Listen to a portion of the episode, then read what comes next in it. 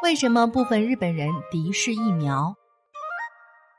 日本的企业和大学等单位从六月二十一号起开始正式启动了新冠疫苗接种工作。在接种工作逐步推开的同时，社交媒体上煽动民众抗议接种、散布谣言的动向也越来越显著。有分析称，这些发帖人除了抱有对疫苗的不安和警惕外，还觉得自己的担忧之情不被理解，因而产生了一种被孤立的情绪。为此，专家希望接种疫苗的人和不愿接种的人都应该互相尊重彼此的选择和判断。社交媒体上宣扬疫苗危险性的帖子里夹杂着一些谣言，比如接种疫苗会导致基因变异，辉瑞公司承认接种疫苗会导致不孕不育等，甚至还有打了疫苗会被五 G 电波操控，身体会发生磁化等无稽之谈。虽然多数网友对这些说法嗤之以鼻，但风险沟通问题专家、关西大学教授、安全心理学土田昭司表达了自己的忧虑。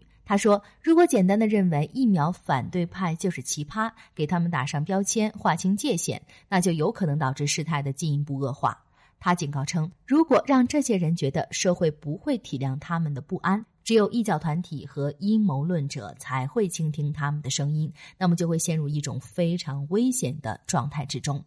实际上，在那些宣扬疫苗危险性的人的帖子里，往往可以看出他们对自己被周围孤立而发出的哀叹。一名自称是两个孩子的母亲在推特上发帖质疑疫苗，吐露心声说：“即使向家人和朋友倾诉自己对疫苗的不安，也得不到他们的理解。以前一直很要好的朋友，也都快断绝往来了。”一个抗议地方政府给儿童接种疫苗的社交媒体群组的参加者们也纷纷发帖表示，能和群友产生共鸣，团结起来就可以得到救赎。群友都设身处地倾听我的想法等等。有关专家表示，从法律上看，人们有义务努力去接种疫苗，也允许不接种。整个社会必须体谅那些不愿接种者的想法。在接种疫苗问题上，重要的是倾听反对者的意见，并依据科学事实展开讨论。